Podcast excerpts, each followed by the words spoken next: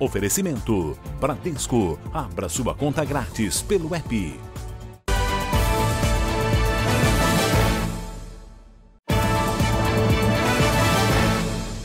Olá, boa noite. Boa noite. Dados divulgados pelo Conselho Nacional de Justiça mostram que quase 360 mil pessoas são procuradas por algum tipo de crime no país. Por trás de cada número, há sempre a história de uma vítima ou da família de uma vítima alguém sempre está em busca de justiça.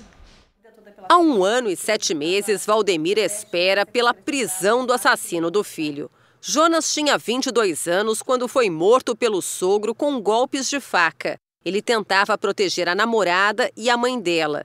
Na época, o motorista Raimundo Henrique da Silva, de 50 anos, confessou o crime, mas fugiu assim que a prisão foi decretada. Esse cara acabou com tudo. Hoje era para ele estar tá comigo no comércio, né? Tomando conta, me ajudando, né? O Brasil tem hoje 334 mil suspeitos procurados e 24 mil foragidos. A soma desses números daria para encher nove vezes o estádio do Pacaembu. São Paulo lidera esse ranking, na frente de Minas Gerais e do Rio de Janeiro. Os números dão a proporção da dificuldade para se localizar fugitivos num país de dimensões continentais. Para este desembargador aposentado, é preciso uma reforma nas leis para garantir o cumprimento da pena. Nós não podemos ter penas tão longas que custa tanto para o Estado. As penas têm que ser menores e efetivamente cumpridas.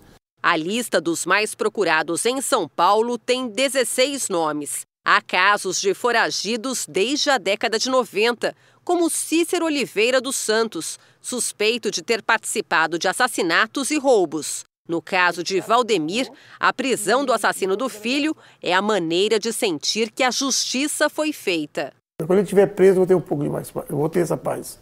Que eu sei que ele tem que pagar o que ele fez. A polícia fez hoje uma operação contra o comércio ilegal de fios de cobre no centro de São Paulo.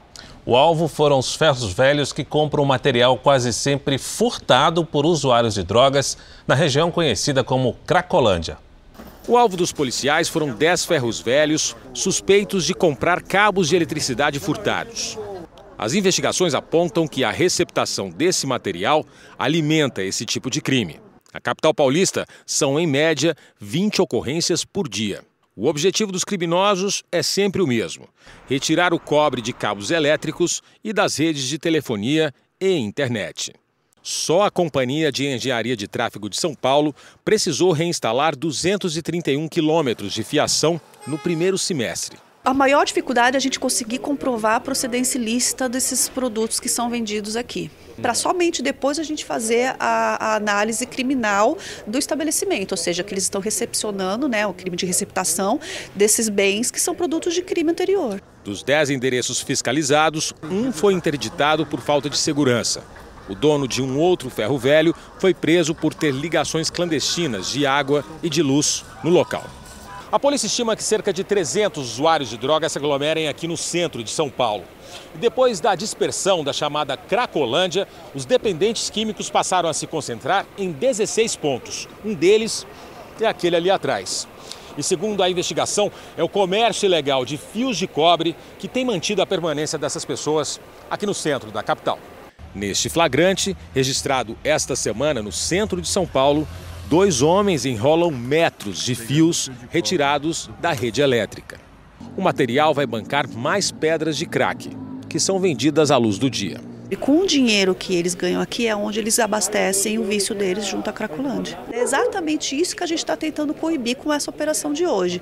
É tentar impedir que haja uma fonte de renda para eles utilizarem na compra do entorpecente. E a gente tentar dissipar o máximo possível a Cracolândia daqui.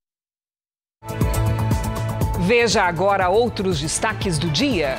Organização Mundial da Saúde confirma que a maioria dos casos da varíola do macaco é transmitida em relações sexuais. Convenção mantém Simone Tebet candidata à presidência pelo MDB. Estados Unidos sobem juros pela quarta vez para conter a maior inflação em 40 anos. Justiça começa a ouvir testemunhas em caso de creche suspeita de maus tratos. E na reportagem exclusiva, nossas equipes na fronteira mostram os caminhos do contrabando de cigarros.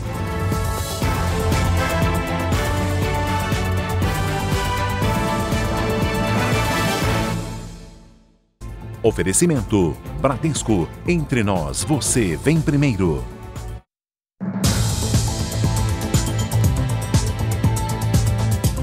No Rio de Janeiro, dois policiais civis são suspeitos de agredir as ex-companheiras. Um deles bateu na ex-mulher dentro da delegacia. Essa mulher viveu um relacionamento de três anos marcado por agressões e ameaças. Ela tem medo de se identificar. O agressor, no outro dia, ele é um príncipe. Ele te, ele te traz rosas, ele te traz chocolate. A mulher conta que era proibida de trabalhar e de sair de casa. Chegou a ser queimada pelo marido. Por isso, colocou fim na relação. Inconformado, o ex-companheiro, que é inspetor da Polícia Civil, a chamou para uma conversa na delegacia e lá ela foi atacada com uma barra de ferro. Começou a dar no meu corpo. Nisso eu consegui abrir a porta de vidro, ele veio atrás de mim e por mais três vezes ele bateu. A mulher foi socorrida por policiais militares que passavam pelo local. O caso está sendo investigado pela Polícia Civil. Este não foi o único caso de agressão envolvendo uma mulher e o ex-companheiro policial civil. Essa semana, a Justiça do Rio aceitou a denúncia do Ministério Público contra outro agente de segurança acusado de espancar a ex-mulher. O homem era chefe de investigação de uma delegacia especializada em violência doméstica. Marcos André de Oliveira dos Santos se tornou réu. Ele foi denunciado por lesão corporal, injúria e violência doméstica contra a ex-namorada, uma advogada de 29 anos. A Corregedoria da Polícia Civil abriu um processo e o servidor foi afastado preventivamente. Nós não tivemos retorno da defesa do policial Marcos André. A defesa do inspetor da Polícia Civil não foi localizada. E a polícia de São Paulo continua a busca pelo imigrante mexicano suspeito de matar a namorada no fim de semana. A repórter Caterina Chute tem outras informações. Caterina, boa noite para você. Boa noite, Fara, Cris e a todos que nos assistem. Olha, uma amiga da vítima foi ouvida hoje pela polícia. Ela disse que a cabeleireira Sandra Maria já havia sido agredida outras vezes pelo suspeito e que, por causa do comportamento dele, ela o chamava frequentemente de psicopata. O mexicano Daniel Ospina Garcia teve a prisão temporária decretada ontem pela Justiça de São Paulo. Ele teria matado a namorada no último fim de semana. Ele também teria confessado o crime para essa amiga que prestou depoimento hoje. Um suposto aborto teria sido a motivação. Daniel já tem histórico de infrações. Ele foi preso quatro vezes por furto e tráfico de drogas. É investigado pela Polícia Federal e, por isso, estaria utilizando um nome falso. Fara, Cris. Obrigado pelas informações, Caterina. O homem acusado de matar a mulher e o filho de apenas três meses em Santa Catarina foi preso no interior de São Paulo. Ele confessou o crime e disse que estava sob o efeito de drogas. O suspeito foi detido enquanto dirigia por uma estrada em Paulínia, no interior de São Paulo. Estava a 700 quilômetros de distância do local do crime, cometido no fim de semana em Blumenau, Santa Catarina. Kelber Pereira confessou o assassinato da mulher, Jéssica Baloc, de 23 anos, e do filho de apenas três meses. No dia dos fatos, ele usou droga e ingeriu bebida alcoólica. Ele não se recorda como ele cometeu esse, esse fato, esse crime, e nem qual objeto ele utilizou. Segundo a polícia, mãe e filho foram assassinados com uma faca. Logo depois, Kelber fugiu, levando outro filho de apenas um ano e dez meses. A hora que acabou minha droga. Em vídeo gravado por um advogado, ele não soube explicar por que cometeu o crime. Eu acabei matando ela com o meu filho. É... Eu não sei como, porque eu não me lembro muito. Não sei, é, sabe? Eu, a única coisa que eu pensei foi pegar meu outro pequeno e, e levar na casa da avó. A criança foi entregue aos avós paternos no sul de Minas Gerais. Ao ser conduzido hoje para uma audiência de custódia, Kelber disse que planejava se entregar. Eu estava numa clínica de reabilitação É, eu estava passando um tempo ali para esfriar a cabeça para mim ir para a delegacia me entregar. Nunca quis fugir. Fui eu que avisei o delegado que o corpo estava lá. Eu colaborei todo momento. O suspeito será levado para Blumenau, onde deve responder ao processo por duplo homicídio. Kelber Pereira já tinha passagens pela polícia por furto qualificado.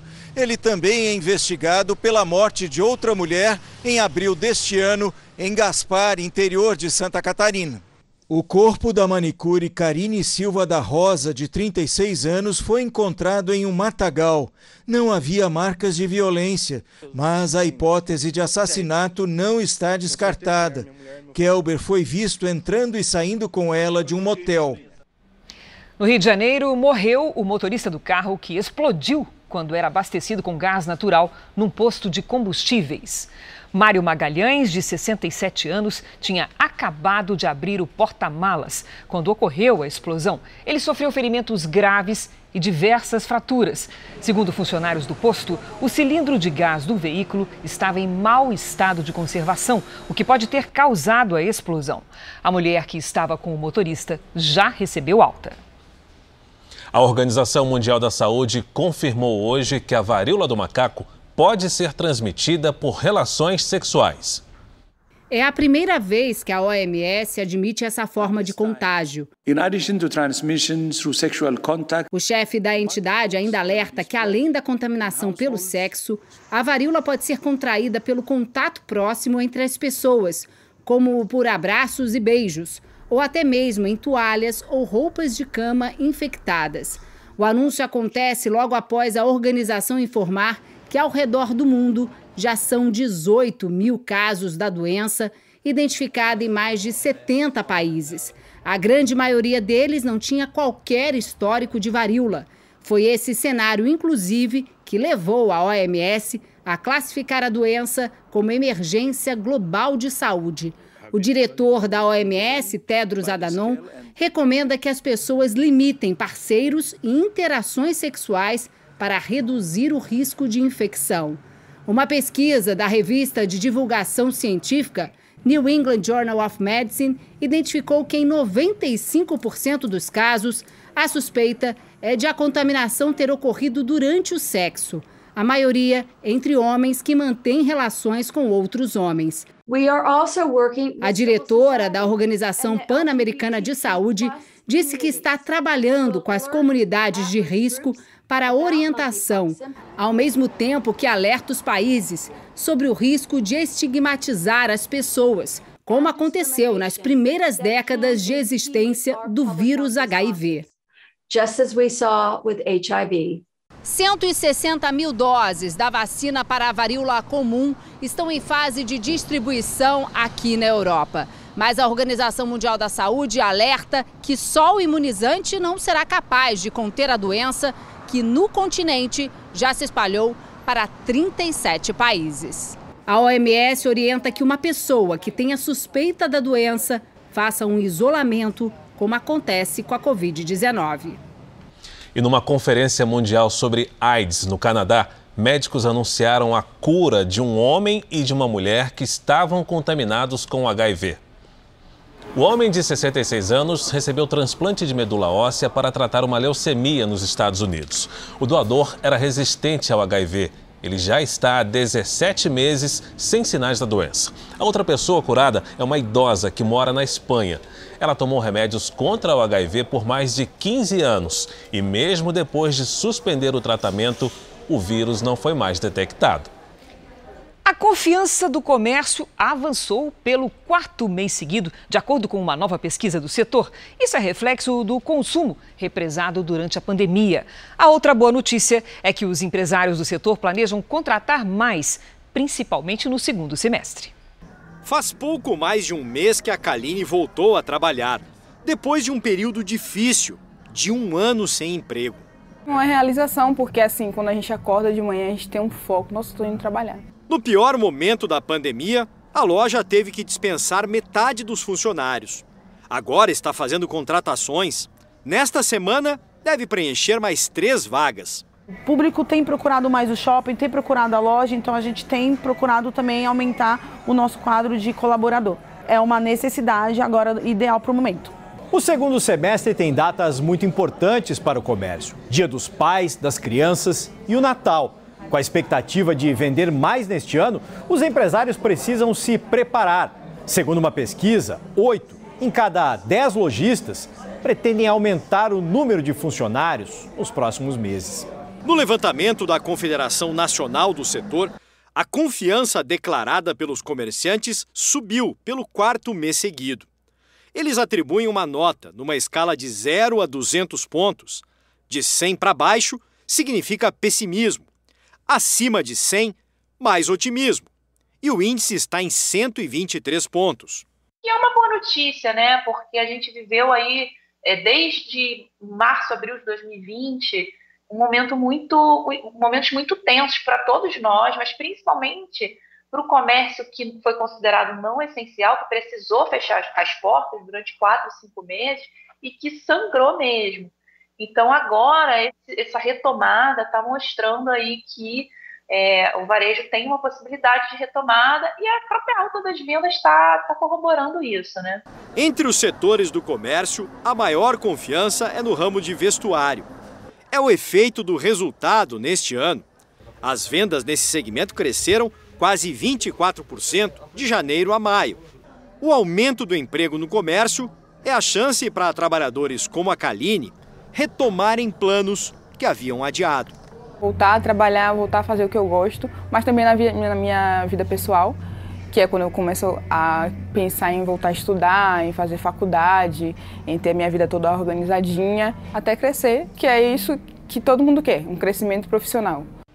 A internet 5G já existe em Brasília e deve começar a operar na sexta-feira em mais três capitais. O serviço vai estar disponível em Belo Horizonte, João Pessoa e Porto Alegre no dia 29. As próximas cidades devem ser São Paulo, Rio de Janeiro, Curitiba, Salvador e Goiânia, mas ainda sem data definida.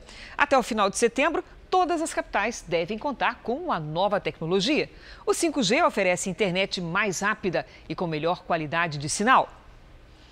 Veja ainda hoje: Justiça começa a ouvir testemunhas no caso da creche suspeita de maus tratos. E na série especial, a rota dos cigarros contrabandeados. A maior parte entra no país pelo Paraguai.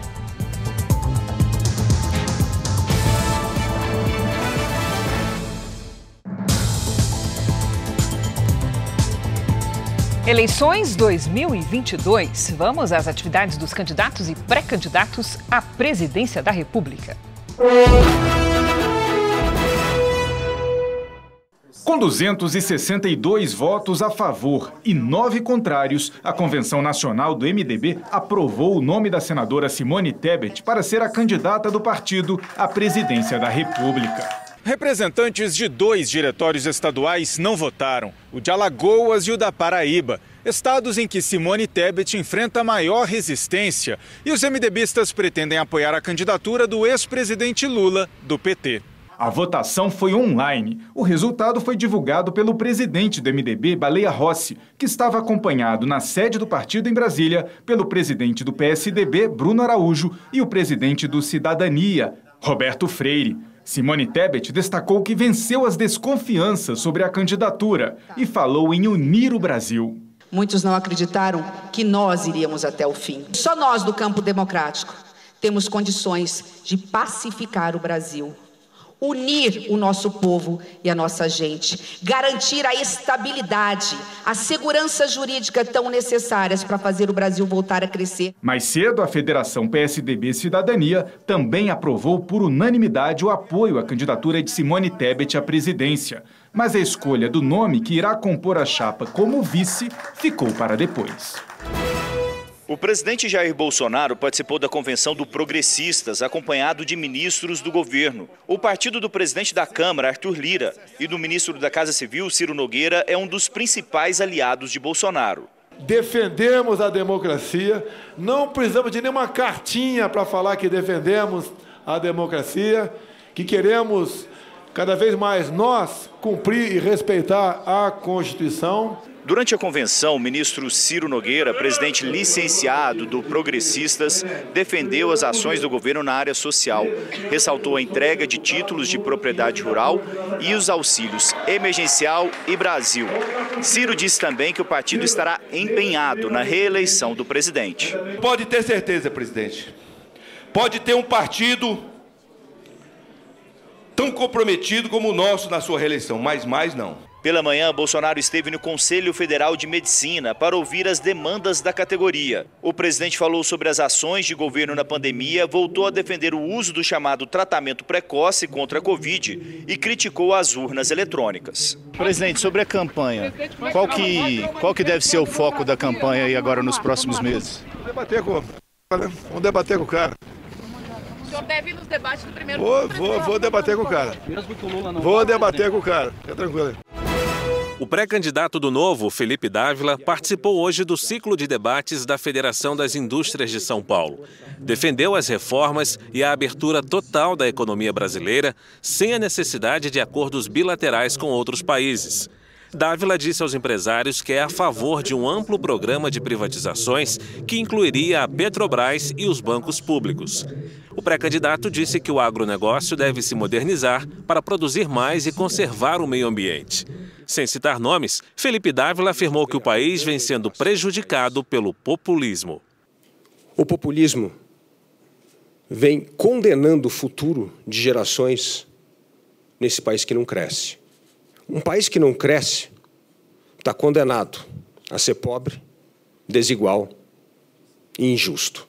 O candidato do PT, Luiz Inácio Lula da Silva, deu entrevista a um portal de notícias. O candidato do PDT, Ciro Gomes, não teve agenda pública hoje. André Janones, candidato do Avante, também não teve compromissos públicos. O pré-candidato do União Brasil, Luciano Bivar, não divulgou agenda. Pablo Marçal, do PROS, não teve agenda de campanha. E voltando a falar sobre a convenção do PP, o Partido Progressista, o presidente da Câmara, Arthur Lira, falou pela primeira vez sobre a reunião do presidente Bolsonaro com embaixadores estrangeiros. No encontro realizado em 18 de julho, Bolsonaro criticou o sistema eleitoral e a urna eletrônica. Sem citar diretamente esta reunião, Lira reagiu à pressão feita desde então para que ele se pronunciasse e declarou: Eu dei mais de 20 mensagens mundo afora internas no Brasil de que sempre fui a favor da democracia e de eleições transparentes e confio no sistema eleitoral. Instituições no Brasil são fortes, são perenes e não são e nunca serão redes sociais. Então vamos agora ao vivo a Brasília, porque o presidente do Tribunal Superior Eleitoral, Edson Fachin, deu prazo de dois dias para que o PL, o partido do presidente Jair Bolsonaro, se manifeste sobre uma representação que aponta o suposto impulsionamento irregular de conteúdo eleitoral na internet. Quem tem os detalhes é Clébio Cavagnoli. Boa noite, Clébio. Olá, Cris. Boa noite a você, Alfara, e a todos. O prazo de dois dias vale também para o Ministério Público Eleitoral, que deverá se manifestar depois dos advogados da campanha do presidente Jair Bolsonaro. A propaganda foi divulgada no último fim de semana, antes da convenção do PL, que formalizou a candidatura do presidente à reeleição. Na ação, partidos de oposição afirmam que a sigla de Bolsonaro custeou o impulsionamento digital no YouTube, no valor de quase 750 mil reais, o que poderia configurar propaganda eleitoral antecipada. Depois de receber as respostas do PL e da Procuradoria-Geral Eleitoral, Faquim decidirá se o caso deverá ser arquivado ou julgado em plenário. Procurado pela reportagem, o PL disse que não vai se manifestar fora do processo.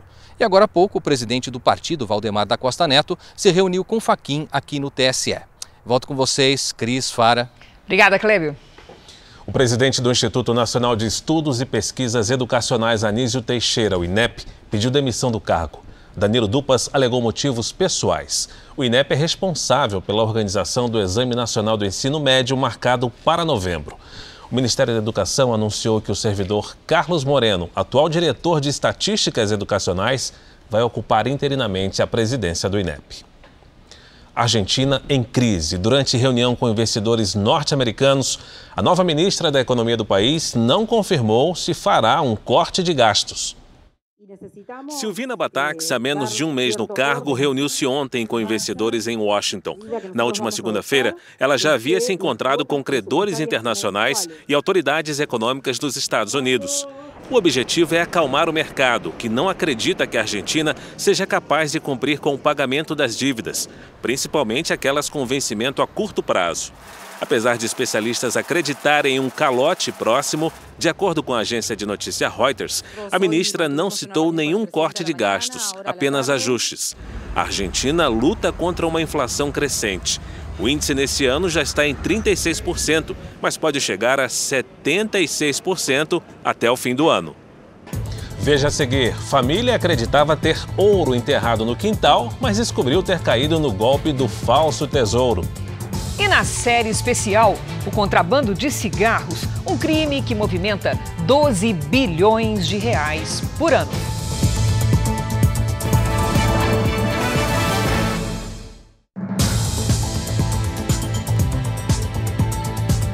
A justiça começou a ouvir testemunhas dos supostos maus tratos de crianças em uma escola em São Paulo. Vídeos mostram os alunos amarrados como se estivessem com camisas de força. As donas da escola estão presas. Na porta do Fórum Criminal, um protesto silencioso. Mães e pais de alunos que frequentaram a creche da Escola de Educação Infantil na Zona Leste de São Paulo. Eles vieram para dar apoio aos outros pais que viram seus filhos sendo maltratados no lugar em que deveriam ser educados e alimentados e que foram relacionados como testemunhas de acusação contra as donas e diretoras da escola, Roberta e Fernanda Serme. O caso foi descoberto em março deste ano, depois destes vídeos circularem pelas redes sociais. Neles, alguns bebês aparecem sentados em cadeirinhas no chão, amarrados com lençóis como se fossem camisas de força. Eles estão debaixo de uma pia e perto de um vaso sanitário. As imagens, que teriam sido gravadas por uma funcionária da creche, viralizaram e provocaram revolta e indignação. Uma ex-professora disse que a ordem para amarrar os bebês partia sempre de Roberta, uma das diretoras. As duas irmãs estão presas desde o fim de abril na penitenciária feminina de Tremembé, no interior de São Paulo, acusadas de associação criminosa e maus tratos e tortura de nove alunos. Uma funcionária também é ré no caso, mas responde em liberdade. Os pais que protestavam na frente do fórum não tiveram os filhos gravados, mas colecionam evidências de supostos maus tratos. Os nossos filhos não aparecem nas imagens, mas há indícios, relatos de, de, das professoras de que eles também sofreram maus tratos, torturas. Hoje foi a primeira audiência de instrução do caso e, como o processo corre em segredo de justiça, a imprensa não teve acesso. Apenas as acusadas, as testemunhas de acusação e de defesa e os advogados puderam entrar. E aqui do lado de fora, os outros pais aguardaram ansiosamente, com uma única expectativa: a de que a justiça seja feita. Você procura algo para os seus filhos e netos para ter um, um carinho, uma estrutura que tenha um desenvolvimento pessoal. Minha filha ficou três anos lá. Hoje a gente está passando com uma, várias baterias de exames que ela está com uma possível infecção no fígado por manipulações de medicações não conduzidas pelos pais. Os advogados de acusação estão confiantes na condenação das irmãs. Os vídeos estão aí expostos na mídia, na internet. Estou muito, muito confiante, principalmente com as provas que nós juntamos. A audiência no fórum foi suspensa agora à noite e será retomada em uma data ainda não definida, quando deverão ser ouvidas mais testemunhas e as rés. A defesa das donas da creche preferiu não se pronunciar. Uma briga de trânsito terminou com a morte do motorista de um caminhão de guincho em Belo Horizonte. O autor do disparo é delegado da Polícia Civil.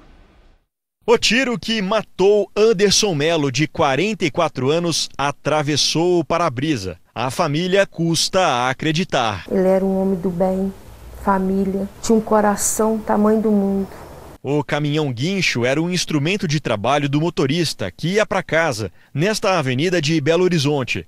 O autor do disparo é o delegado Rafael Horácio, da Divisão de Narcóticos. O policial estava neste carro descaracterizado, acompanhado de um investigador. Poderia ter abordado ele, poderia ter atirado no pneu do caminhão, poderia ter atirado no lado. Um cara treinado como um delegado, atirar numa pessoa para matar No boletim de ocorrência, o delegado afirmou que o motorista do reboque dirigia perigosamente. Eles pediram para Anderson parar, mas ele jogou o caminhão de propósito contra o carro deles. Foi aí que o delegado atirou contra o motorista. Essas imagens mostram Anderson sendo levado por policiais civis ao pronto-socorro. A Polícia Civil instaurou um procedimento disciplinar contra o delegado que alegou ter agido em legítima defesa. Rafael Horácio teve a arma recolhida e foi liberado. O caso é acompanhado pela Corregedoria. Testemunhas ainda vão ser ouvidas e as imagens das câmeras de segurança também serão analisadas. Não precisava disso. E pelo que eu conheço do meu marido, ele não é de briga, ele não é de confusão. Não deu tempo nem de reagir. Em protesto, motoristas de caminhões fizeram um buzinaço por ruas e avenidas de Belo Horizonte. Agora imagine descobrir que no terreno onde você mora há um tesouro secreto enterrado. Parece uma história de ficção, né? Só que não, né, Fábio? Só que não, exatamente. Tem acontecido pelo país e não passa de um golpe. No Rio Grande do Sul, uma família do município de Dois Irmãos chegou a perder mais de 70 mil reais. A vítima prefere não se identificar. Há anos ele e a esposa cuidam do terreno onde moram, que pertence a um parente. No final do ano passado, um conhecido da família contou uma história sobre o antigo dono do terreno, que teria enterrado barras de ouro na propriedade. Ele me ligou num domingo e daí eu que tinha um certo tesouro enterrado aqui que era para ficar rico. O homem apresentou uma máquina detectora de metais e se ofereceu para ajudar na procura pelo tesouro. Chegou a simular a descoberta de 17 barras de ouro no terreno. Depois, disse que o detector tinha quebrado e que por isso precisava de dinheiro para realizar o conserto e continuar com as buscas olhando conforme estava inteirado, conforme estava ali, eu achei que não tinha dúvida nenhuma que era. As vítimas chegaram a vender um carro e pegar empréstimos para dar dinheiro ao golpista. Além de dizer que precisava dos valores altos para consertar o equipamento, ele alegava também que tinha que ir a São Paulo para vender o ouro encontrado aqui. Depois de pagarem 75 mil reais, as vítimas desconfiaram e procuraram a polícia. Deixaram lapidar em São Paulo, em Limeiras. Daí ele pediu se nós vendesse o carro para fazer esse transporte.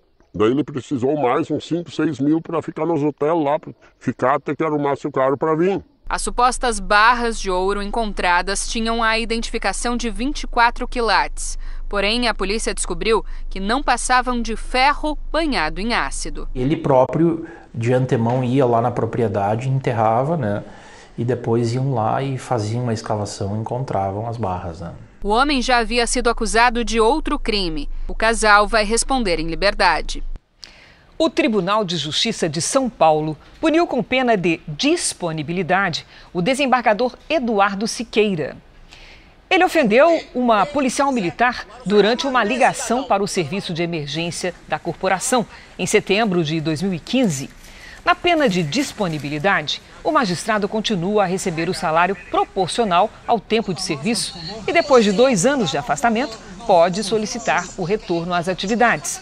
No ano passado, em outro caso, o desembargador foi flagrado ofendendo um guarda municipal após ser multado por não usar máscara em Santos, no litoral paulista.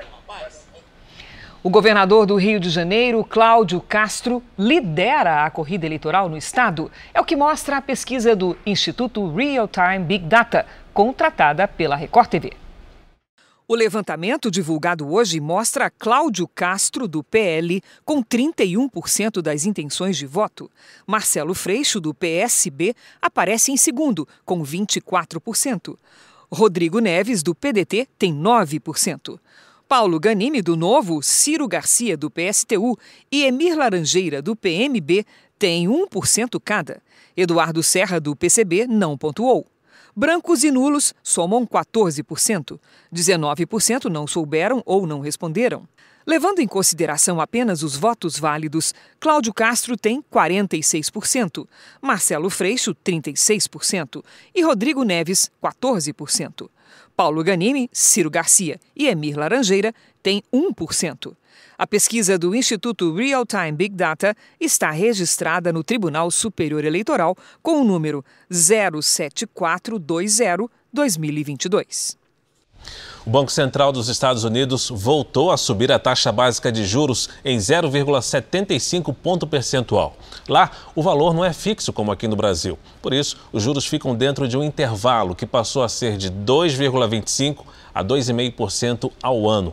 É a quarta vez que os juros sobem desde março. O objetivo é combater a alta taxa de inflação, que alcançou o maior nível em 40 anos.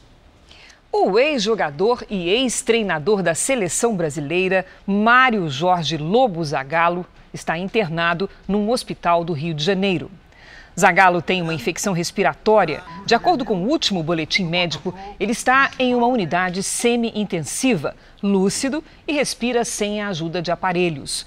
Um dos maiores nomes do futebol brasileiro, Zagallo vai completar 91 anos no dia 9 de agosto. O número de queimadas tem aumentado no Brasil. Mato Grosso lidera a lista com mais de 8 mil focos de incêndio, um aumento de quase 20% em relação ao ano passado. É hora da gente saber da Lidiane Sayuri quando é que nós vamos ver chuva nesse país. Boa noite, Lid. Vai chover? Vai chover, mas daqui um tempo, viu, Cris? Boa noite para você, Fara, para todos que nos acompanham. Chuva boa mesmo só na segunda quinzena de setembro. As nuvens concentradas no extremo norte não têm força para avançar pelo interior do país. O ar quente seco bloqueia a umidade que tenta se aproximar. Nesta quinta-feira, o sol aparece e deixa o tempo seco em toda essa área clara do mapa. No sul, uma intensa frente fria deve mudar o tempo. Tem alertas para ventanias e granizo no Rio Grande do Sul e em Santa Catarina. Em Porto Alegre, máxima de 27 graus com temporais à tarde. No Rio de Janeiro, sol com 32. Em Manaus, chuva e sol com 33. Em São Paulo, podemos ter a maior temperatura do mês nesta quinta, com 29 graus. Na sexta, o tempo muda, faz 24 e pode chover fraco à tarde. No sábado, a temperatura despenca, olha só, faz no máximo 18. No domingo, aquele sol de geladeira com 21. Vamos com o Tempo Delivery, a sua participação aqui no Jornal da Record. Lidiane, a Cacau quer saber se vai chover em Rio Quente, Goiás. Opa, vamos lá, Fara.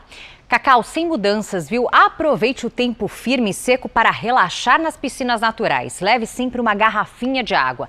Nos próximos dias, nada de chuva e máxima de pelo menos 30 graus. De novo triunfo na Bahia vem a participação do José. Vamos lá. José, por aí a situação já é diferente. Os ventos do mar espalham muitas nuvens e pode chover fraco a qualquer hora. Quinta e sexta com máxima de 26 graus. Faça como eles e participe do Tempo Delivery pelas redes sociais. Mande uma mensagem com a hashtag VocêJR. Cris, para. Obrigada, Lid. Obrigado, Lid. O jogador Neymar se prepara para uma decisão importante, só que fora dos gramados. O atleta e mais cinco pessoas serão julgados por supostas irregularidades no contrato do atacante com o Barcelona há nove anos. A partir de 17 de outubro, a Justiça da Catalunha vai iniciar a análise do caso. A promotoria pede dois anos de prisão para o atleta. A acusação alega que Neymar, Santos e Barcelona assinaram contratos falsos para excluir uma empresa que tinha 40% dos direitos do craque. Além de Neymar, estão sendo acusados os pais do jogador, um ex-presidente do Santos e dois ex-presidentes do Barcelona. Tanto Neymar quanto o Barcelona já se declararam inocentes em outras ocasiões. Alisson dos Santos, o mais novo campeão mundial do esporte brasileiro, falou hoje pela primeira vez sobre a conquista. Semana passada, ele venceu os 400 metros com barreiras no Mundial de Atletismo nos Estados Unidos. Medalha de bronze nos Jogos Olímpicos de Tóquio em 2021, campeão mundial nos Estados Unidos, dia 19 deste mês. Alisson dos Santos recebe os aplausos e pode ostentar também o título de atleta brasileiro mais feliz do momento. É assim que esse paulista de 22 anos se sente depois dos 46 segundos e 29 centésimos que o levaram à vitória nos 400 metros com barreiras. Eu recebi muito carinho da, da população, tanto do Pinheiros, que eu estou treinando aqui agora, das pessoas que me viram na rua, de todo mundo que teve a oportunidade de me, de me encontrar, de conversar, até no mercado, é muito engraçado isso. Você virou uma celebridade? Quase isso, quase isso. Além de ter estabelecido a melhor marca mundial da prova neste ano, Alisson teve outras duas boas razões para comemorar. Os rivais que chegaram na frente dele em Tóquio, os medalhistas olímpicos de ouro e prata, desta vez ficaram para trás. E o que a gente vem fazendo é, é, histórico, o que a gente já, já vem fazendo tão novo, não é algo que você vê, se vê todo dia, se vê toda temporada, então acho que a gente está trabalhando, a gente está nesse caminho para entrar para a história. Alisson sabe que os adversários vão passar a encará-lo de outra forma e que as cobranças para seguir no topo vão aumentar mas ele não tem medo da pressão. De entender que isso é um incentivo, de não carregar como um fardo das minhas costas, mas de trazer como, como combustível para conseguir evoluir cada vez mais, correr cada vez mais rápido, cada vez estar mais forte para competir. Boa sorte ao Alisson. No Rio de Janeiro, um erro médico pode ter sido a causa da morte de um recém-nascido ferido durante o parto de mais de 15 horas em um hospital municipal. As tias não conheceram a sobrinha. Antonella Vitória da Silva Venâncio morreu após lutar pela vida em uma UTI durante cinco dias. Isso aqui ia ser com que a nossa bebezinha ia vir embora. A família acusa o Hospital da Mulher Marisca Ribeiro, administrado pela Prefeitura do Rio, por suposto erro médico. A mãe da bebê, que tem 16 anos, contou às irmãs que o trabalho de parto, na última sexta-feira, durou mais de 15 horas. Minha irmã já tinha dilatado a nove, colocaram ela na bola, deram um banho gelado na minha irmã, fizeram de tudo, a neném não nascia, até que, até que a minha irmã, pelo amor de Deus, faz uma cesárea, faz uma cesárea, por favor, não aguento mais. Segundo a família, a equipe médica usou um equipamento para forçar a saída do bebê. E essa manobra poderia ter causado um grave ferimento na cabeça da criança que nasceu após uma cesariana feita às pressas. A neném não nascia porque ela estava atravessada, ou seja, eles tinham que ter feito uma ultrassonografia para ver a posição do neném. Quando a neném nasceu, já veio com uma parada cardíaca. Procurado, o hospital confirmou o uso de um equipamento chamado vácuo extrator e que o hematoma na cabeça do bebê é típico do uso do aparelho. Na declaração de óbito, o hospital informou que a criança foi vítima de choque séptico e sepse, ou seja, infecção generalizada. A família contesta o laudo e procurou a polícia. O corpo de Antonella foi encaminhado para o Instituto Médico Legal. Parentes da bebê e integrantes da equipe médica irão depor na delegacia. O hospital abriu um processo para apurar o atendimento dado à mãe e à criança. Estou indignada com esse hospital. Eu quero justiça pela minha bebezinha. Eu só queria levar ela para casa. No Reino Unido, cerca de 40 mil ferroviários entraram hoje em greve. A paralisação afetou 80% da malha no país. Os grevistas pedem melhores salários e condições de trabalho. O Reino Unido enfrenta a pior crise do custo de vida em décadas. A inflação já está em cerca de 10% ao ano, a pior em quatro décadas. As companhias ferroviárias precisaram cortar custos durante a pandemia. Os funcionários que seguiram alegam que estão sobrecarregados com a chegada do verão europeu. O roubo de cargas cresce a cada dia no país. No ano passado, houve um aumento nesse tipo de crime. Hoje, suspeitos de participar de quadrilhas que roubavam motoristas em estradas foram presos em dois estados. Seis pessoas envolvidas no esquema foram presas na região metropolitana de Porto Alegre. Segundo a polícia, o grupo é responsável por pelo menos 14 roubos de carga no Rio Grande do Sul, um prejuízo superior a meio milhão de reais. A investigação aponta que os criminosos recebiam informações privilegiadas de funcionários recrutados pelo esquema.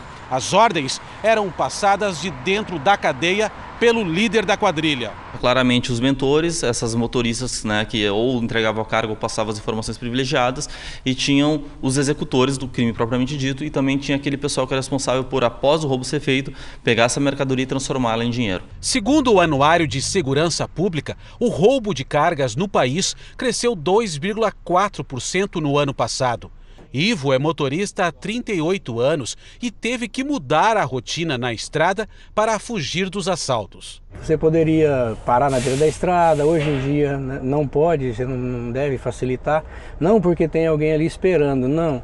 Porque às vezes alguém está te seguindo. O sonho que a gente tinha de criança de ser um motorista, hoje em dia praticamente está se tornando um pesadelo, né? No Rio de Janeiro, o chefe de uma quadrilha especializada em roubos de carga também foi preso nesta quarta-feira. Nesta imagem, Marcone Amaral aparece colocando uma carga roubada no porta-malas de um carro.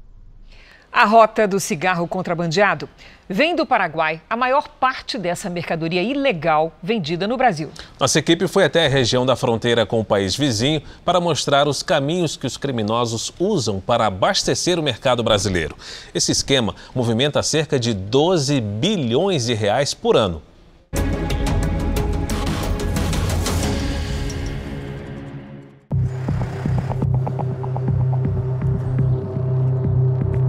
É por estradas de terra como esta que a mercadoria contrabandeada viaja centenas de quilômetros. Os contrabandistas fazem esses caminhos alternativos na tentativa de fugir da fiscalização. Neste flagrante, o Departamento de Operações de Fronteira teve sucesso. A equipe conseguiu evitar que cerca de 400 pacotes cruzassem o estado de Mato Grosso do Sul com destino a São Paulo. Em regiões brasileiras próximas ao Paraguai, a Polícia Militar Rodoviária faz bloqueios.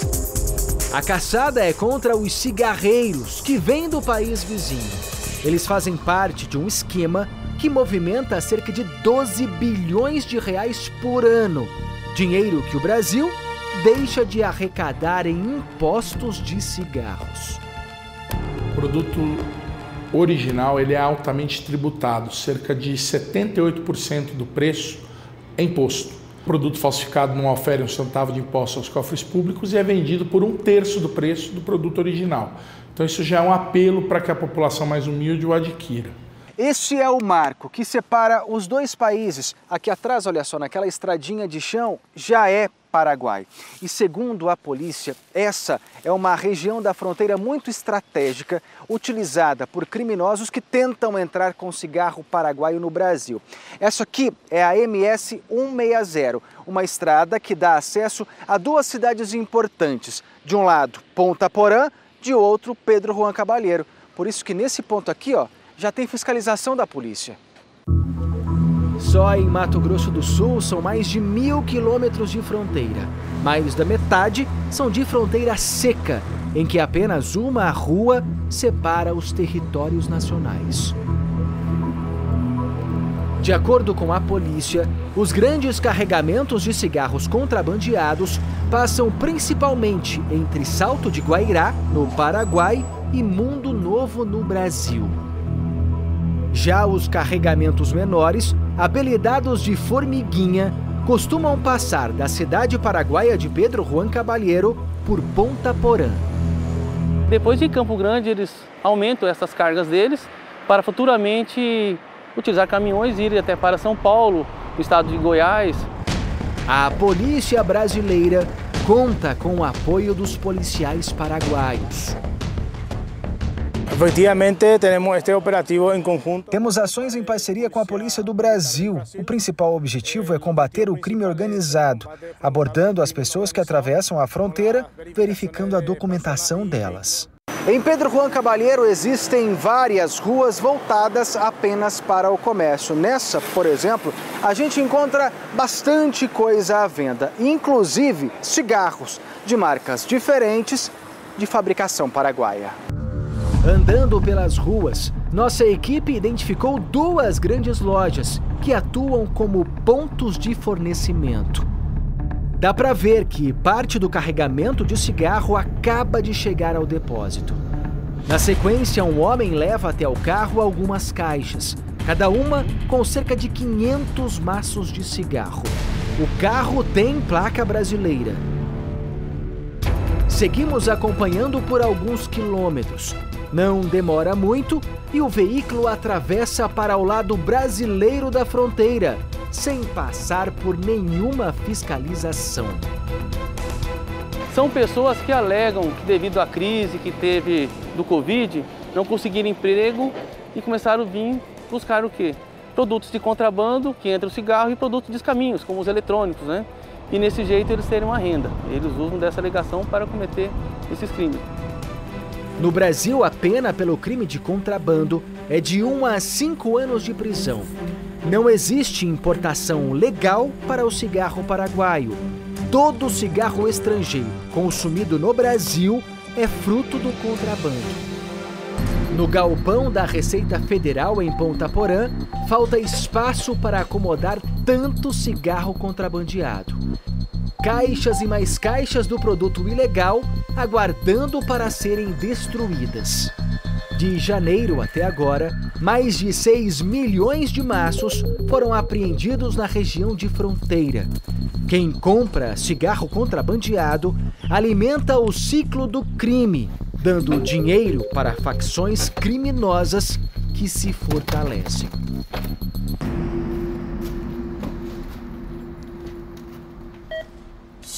O Jornal da Record termina aqui. A edição de hoje na íntegra e também a nossa versão em podcast estão no Play Plus e em todas as nossas plataformas digitais. E à meia-noite e meia, tem mais Jornal da Record? Fique agora com a série Todas as Garotas em Mim. E logo em seguida você assiste a Amor Sem Igual. Ótima noite para você. Uma excelente noite para você.